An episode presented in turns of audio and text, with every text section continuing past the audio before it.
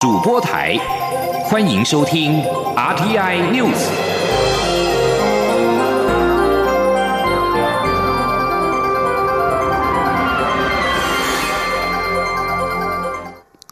各位好，我是主播王玉伟，欢迎收听这节央广主播台提供给您的 RTI News。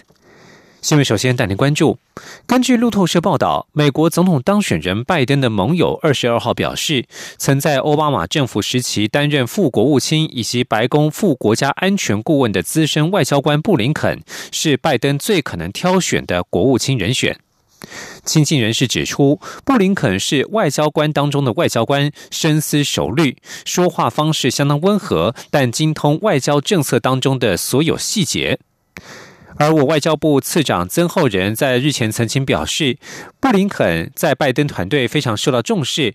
我驻美代表肖美琴曾经代表台湾政府祝贺拜登与贺锦丽胜选，并且表达期待与拜登政府表保持密切的工作关系。布林肯曾在克林顿政府时期进入白宫担任文胆，后来成为克林顿的国家安全顾问之一。在奥巴马政府主政时期，布林肯主导缩减美国驻海外的战斗部队数量。但他在去年接受路透访问时，批评川普在二零一九年从叙利亚撤军，破坏了美国的可信度，让库德族盟友陷入困境。另外，拜登在十九号曾经表示，他已经选定了财政部长。外界猜测的可能人选包括了前美国联准会主席耶伦、联准会理事布兰纳德、前财政部副部长拉斯金、亚特兰大联邦准备银行总裁波士蒂克等等。CNN 则报道，台裔美籍企业家杨安泽则有望出任商务部长。助理人员二十二号表示，拜登将在二十四号宣布第一批的内阁名单。为了防止 COVID-19 疫情扩散，就职典礼将会缩小规模。在台美关系方面，有美国官员搭乘行政专机降落在台北松山机场，身份引发外界关注。两名消息人士二十二号告诉路透社，低调访问台湾的美方人士是美军印太司令部负责情报的 J Two 部门指挥官，美国海军少将史都德曼。报道指出，史都德曼是近年来访台位阶最高的美国军官之一，这场高层级的访问可能激怒中国。美国国防部对此拒绝置评，而我国防部也不予置评。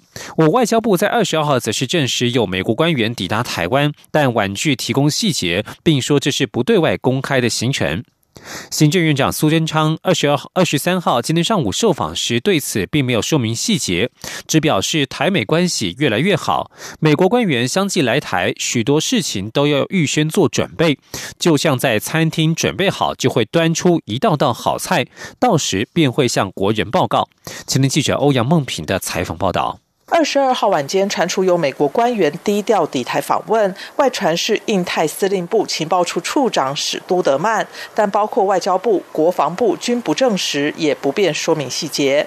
行政院长苏贞昌二十三号上午受访时，被问到来访的美国官员是不是史都德曼，此行的目的为何？苏贞昌只表示，许多事都要做准备，等准备好就会向国人报告。他说。在蔡总统领导下，我们看到台美关系越来越好，那高级官员都互相互动。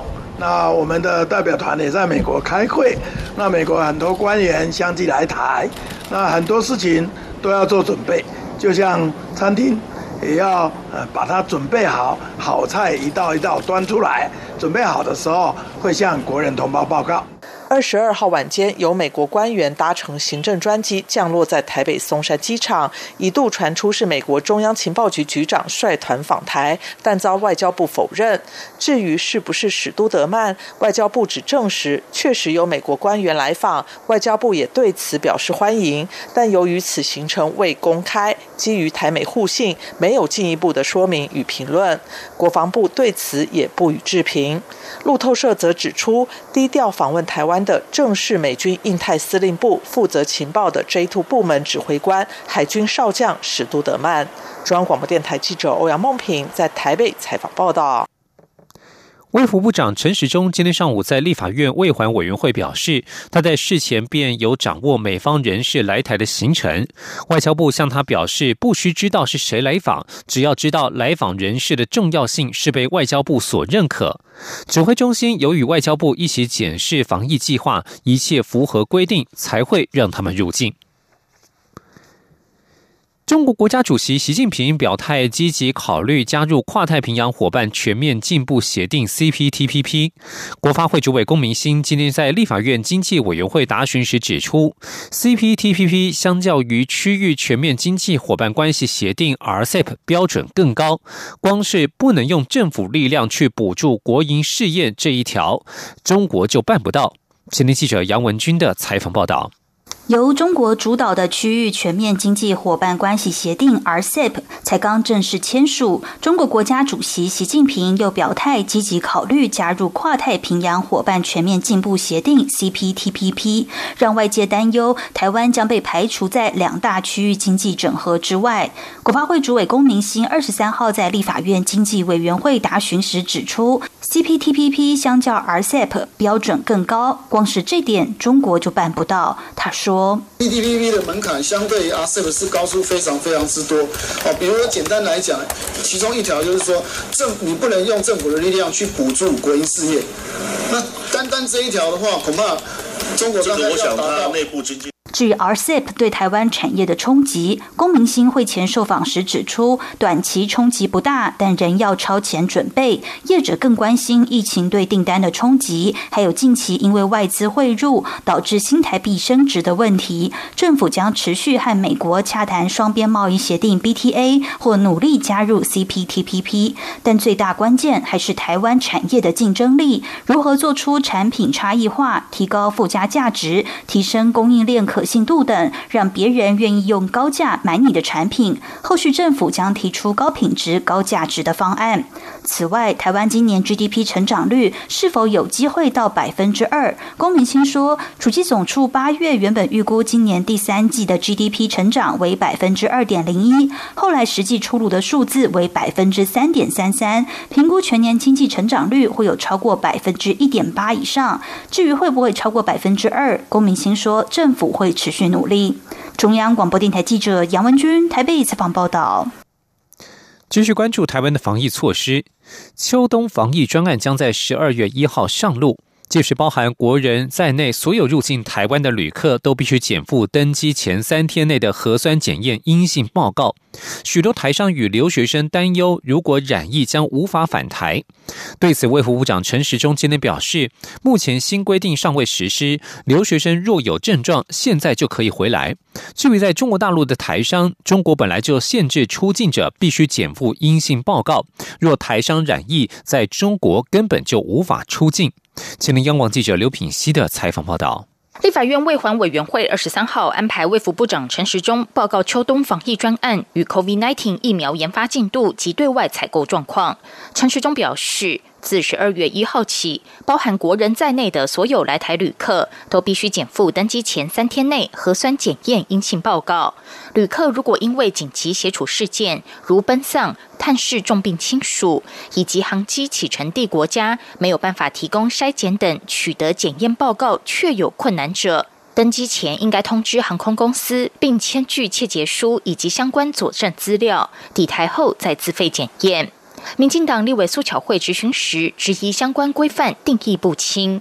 陈时中表示，指挥中心会请外交部再调查一次，哪些国家地区无法发给证明或是取得困难。至于通知航空公司的时间点，则比较有弹性。他说。那通知时间应该是比较有弹性，应该在它定位划位之前，然后，因为那个地方它有也许会定不到位置，因为我们规定那个地方如果没有那样硬性证明，那在飞机上就要做相关的隔隔离。好，跟其他有阴性证明的就要区隔开来。那然后入境之后就要自费，好做 PCR 的检验。对于有许多台商留学生担心之后如果染疫将无法返台治疗，陈时中表示，新规定十二月一号才实施，如果有症状，现在就可返台。那现在可以回来啊，那现在可以回来。如果他现在已经有症症状，现在可以回就回来。他并指出，中国本来就要求出境者必须出示 PCR 检验阴性报告，所以台商如果已经染疫，在中国本来也就无法出境。此外，随着国际上 COVID-19 疫苗频传捷报，媒体询问，如果已经施打疫苗入境台湾，是否可以缩短检疫天数？施打中国大陆制的疫苗，是否也可采用相同规定？对此，陈时中表示，指挥中心不会区分施打哪一国制的疫苗，而是看疫苗的有效性。目前很多疫苗已经进入临床试验第三期，大多都能够证明其有效性，但目前尚未确定效期可以达到多久，这还需要等到相关报告逐步出炉后再做滚动式检讨。央广记者刘聘熙在台北的采访报道。在国际疫情升温之际，现在传出一些好消息，美国政府 COVID-19 疫苗疗。疫苗与疗法研发计划的最高主管施劳威二十二号表示，希望在十二月中展开接种疫苗的计划。在美国以及全球确诊病例数持续攀升之际，这可以说是一项相当正面的讯息。开始接种疫苗可能是对抗疫情的一个重大转捩点。COVID-19 在去年底于中国爆发并扩散到其他国家，截至目前已经在全球造成超过一百四十万人丧生，其中包括美国的二十五万五千人。目前研究进度领先的两个候选疫苗，分别是美国辉瑞大药厂与德国 BNT 以及美国药厂莫德纳所研发的疫苗。临床试验显示防护力达到百分之九十五。辉瑞已经在二十号向美国 FDA 提出紧急使用授权申请，而 FDA 将在十二月十号开会讨论。疫苗计划最高官员施劳威表示，开始施打疫苗的可能日期是十二月十一或十二号。他并且预估，在十二月，全美国将有两千万人接种疫苗，之后每个月可以有三千万人接种。不过，白宫防疫专家福奇表示，尽管工位专家都警告必须留在家中，但许多美国人感恩节假期仍决定搭机到各地旅行，疫情可能会进一步恶化。中国大陆上海市二十二号新增武汉肺炎 （COVID-19） 两例本土确诊病例。上海市疾控中心指出，根据调查，这两例是上海浦东机场货运站的工作人员，是因为共同暴露于境外移入的航空货柜当中感染，感染来源他们判定为是境外移入。不过，从十一月九号到二十二号，已经出现五例在上海浦东机场工作者的确诊病例。若是将他们被感染的配偶也算进去的话，已经有七例上海浦东机场的相关病例。上海官方二十三号凌晨宣布，浦东机场所有相关人员接受核酸检测。因为大批人员临时被要求检测，现场人群拥挤，呼叫声不断，场面一度相当混乱。根据许多中国网友上传分享的影片和讯息，影片当中人潮拥挤，有做完检测者表示差点发生踩踏事故。后来传出，因为浦东机场等待检测的人潮过度聚集，又要求员工回到办公室继续等待。而上海在凌晨则是指出，所有的相关人员已经进行了集体核酸检测。继续将焦点转到香港。前香港众志秘书长黄之锋、前秘书长周庭以及前主席林朗彦遭控涉嫌在去年反送中运动期间鼓动支持者包围香港警察总部，分别被控善获他人参与未经批准的集结、组织未经批准的集结以及参与未经批准的集结罪。案件在今天开庭。黄之锋二十二号在晚间发文表示，检。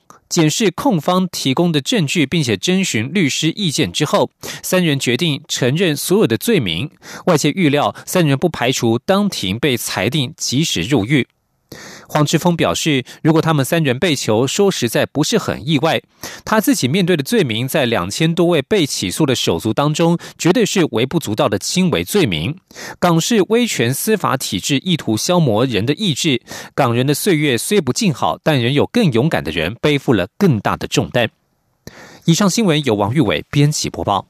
我是指挥中心社区防疫组副组长杨静慧。防疫期间，自主健康管理的民众，请配合以下事项：一、避免出入公共场所；二、延后非紧急性的医疗或检查；三、外出时请全程佩戴医用口罩；四、勤洗手并注意咳嗽礼节。五、每日早晚量测体温。感谢您配合防疫措施，与我们共同守护社区防疫安全。有政府，请安心。资讯由机关署提供。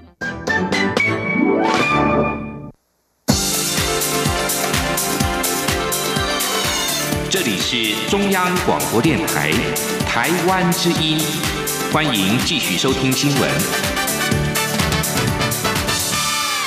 听众朋友您好，我是张顺祥，欢迎您继续收听新闻。国民党主席江启臣二十二号在秋豆游行当中，邀请蔡英文总统与他针对开放进口莱克多巴胺美猪进行辩论。行政院长苏贞昌今天被问到此事时表示，立法院长。行政院长在立法院接受立委质询，就是最好的辩论。国民党在立法院阻挡他的施政报告，却另提其他要求，反而是舍近求远。请央广记者欧阳梦平的报道。今年的秋豆游行在二十二号落幕，主办单位估计有秋豆史上最多的五万人走上街头，诉求反毒株、反双标、反党国，并高喊苏贞昌下台。行政院长苏贞昌二十三号受访时表示，不管人数多少，也不管是什么诉求，政府都非常仔细聆听，各部会也做出回应，行政团队会继续搜集各方面的意见，并加以盘整，适时向各界报告。对于国民党主席江启臣向蔡英文总统下战帖，希望针对来猪进口进行一场电视辩论。苏贞昌则指出，依据宪法规定，行政院长要到立法院报告并答询，这就是最好的辩论。国民党根本是舍近求远。他说，国民党立法委员阻挡了十一次，使得这个程序没有办法进行，实在是很可惜。所以我们希望国民党立委这个。是可以进行啊，可以这样子来做啊，不要这个可以做不做啊，去来另立其他的要求，反而呃舍近求远。苏贞昌强调，政府在为人民做什么，本来就要透过各种方式让人民知道，包括在立法院进行施政报告、回答立委的质询。所以他希望国民党的立委不要再阻挡，让他可以上台向人民报告，持续与社会沟通。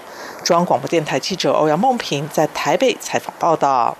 针对治安问题，内政部次长陈宗彦今天在立法院内政委员会表示，行政院下午召开治安汇报，将聚焦各界关切的校园安全与街头暴力等议题。他强调，政府一定会加强校园的安全，全面的检视校园内外环境。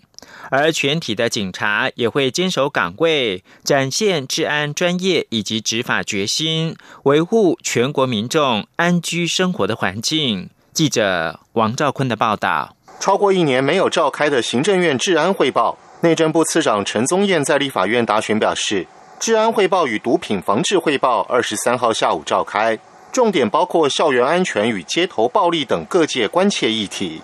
陈宗彦并指出。这段时间虽未召开大型的政院治安汇报，但行政院长苏贞昌亲自召集各治安首长一起来开会的次数至少十四次。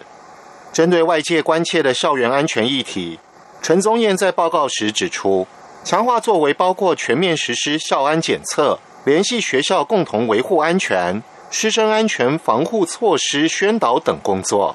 他说：“来全面检视校园附近的这个相关动线，那也会检测这个啊校内的学生宿舍等等啊，优先检测及增设师生的通勤路线的啊之啊这个监监视录影器、照明、电子围篱等等的这些设备哈。此外，关于云林猪农北上参与秋斗游行遭警方关切的报道，警政署长陈家清答询表示。”警方是出于善意，基于保护民众安全的立场。陈家清强调，尊重人民集会游行的自由，不希望被外界扭曲为查水表。因为现在的警察不可能去做政治介入集会游行的事情。中央广播电台记者王兆坤台北采访报道。为了培育相关资通讯产业人才，教育部补助龙华科技大学新台币四千三百五十万元，设立行动通讯模组类产业人才的培育基地。今天举行了揭牌典礼，行政院长苏贞昌表示。科技日新月异，学校的工具机要应应时代更新，才能够赶上新时代。有人才，台湾才有未来。记者陈国维报道。教育部推动优化技职校院实作环境计划，针对学校发展特色且对焦在地产业需求，提供师生与产业接轨的实作训练场域。因应五 G 行动通讯时代来临，终端产品检测与调教的技术难度大幅提升。龙华科技大学在教育部的补助下，建立行动通讯模组测试与调教类产业人才培育基地，包括行政院长苏贞昌、教育部长潘文忠、劳动部长许明春以及桃园市长。郑文灿二十三号齐聚出席揭牌典礼。苏贞昌在致辞时比喻，自己身为行政院长，就像是个工人，要负责集合各部会，为孩子搭建舞台。特别多的预算来支持学校、企业、产业，大家结合起来，搭建好舞台，培养好人才，让他们演出精彩。所以在固有预算中，我们已经五年编三百二十五亿。但前瞻预算再加八十亿。苏贞昌表示，他谢谢企业界能知道培育人才其实是播种，改天欢呼收割的还是企业。台湾正因大家有这样的眼光，所以能够同舟一命，集合在一起。他说，现在日新月异，过去一代要二十年，如今每年都出产新一代手机，学校的工具机恐怕也不能等到使用年限期满才换新，而是要有新的机具，就有新的应用。这样我们才能够赶上新时代，我们的人才才永远是顶尖，永远站在浪头上，永远领导的一个时代。也因为有人才，台湾才有将来。荣华科大校长葛子祥说，教育部共补助学校超过新台币一亿元，建制三 D 数位电路板设计及智慧制造类产业工厂，以及行动通讯模组测试与调教类产业环境工厂。其中，三 D 电路板工厂已经陆续承接订单，进行微量生产。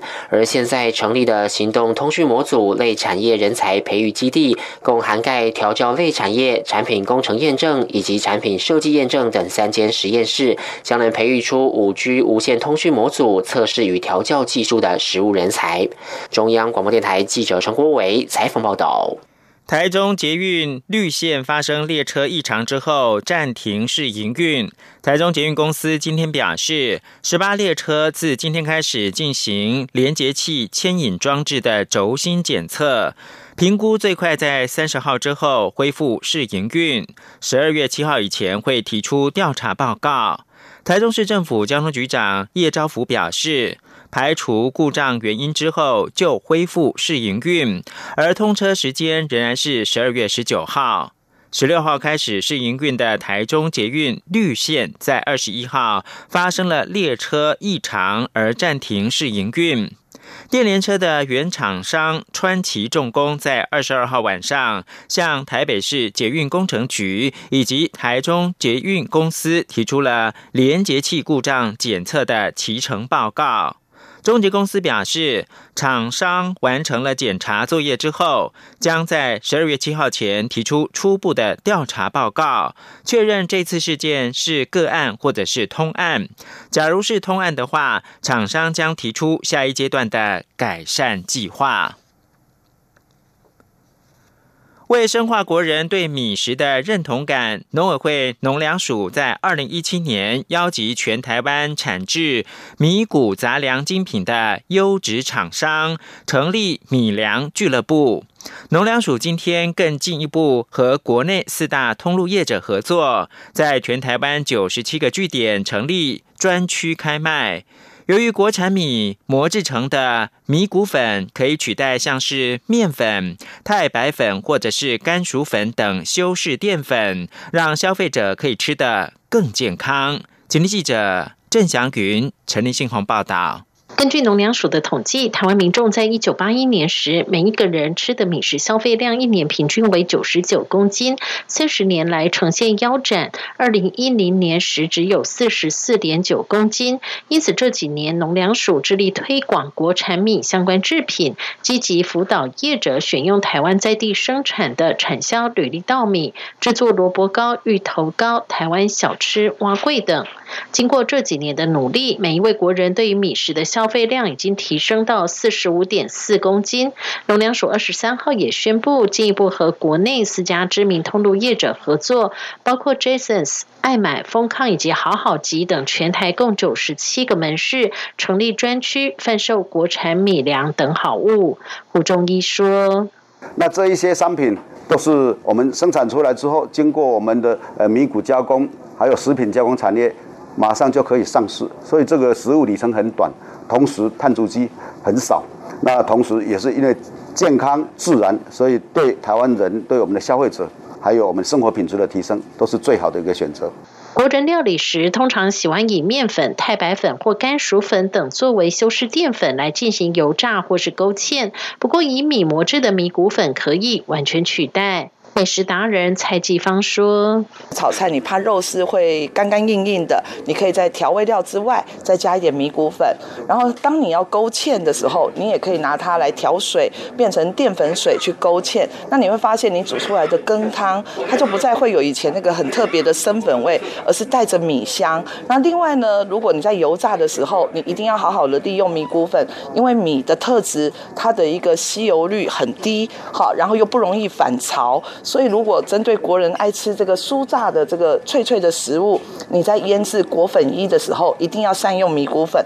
纯米磨制还能做成米松饼粉、纯米米粉丝、米干拌面等。农粮署指出，米蛋白质的消化吸收率高且吸油率低，提供的饱足感更优于面食制品。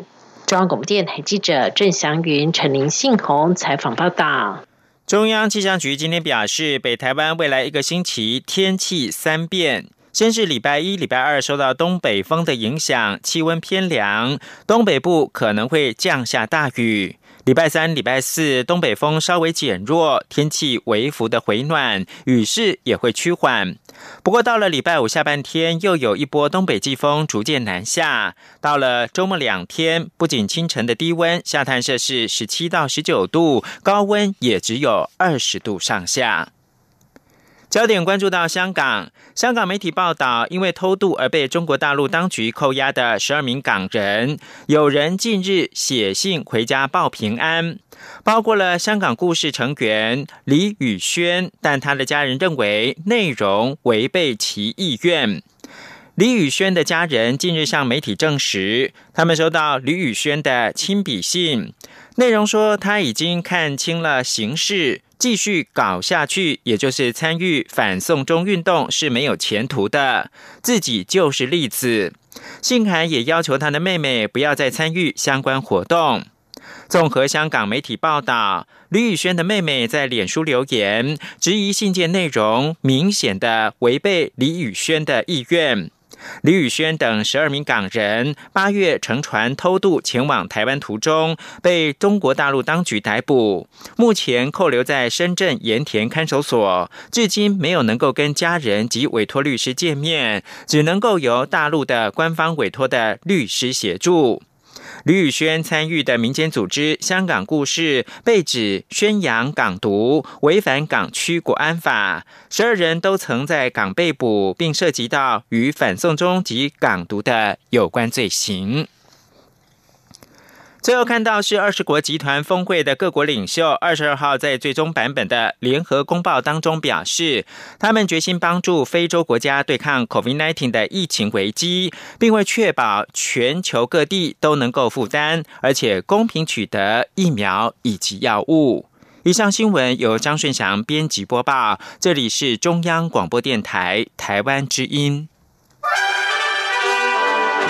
亲爱的海外华文媒体朋友们，我是中华民国侨委员会委员长童振源。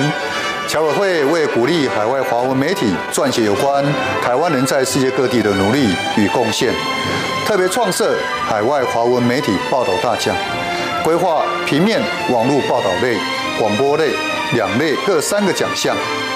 征件作品只要能展现海外华文报道的专业及深度，就有机会获得美金两千五百元的奖金。报名自即日起至十一月三十日止。相关资讯请上侨委会官网或脸书专业查询。让我们一起汇聚全球侨胞能量，让世界看见台湾。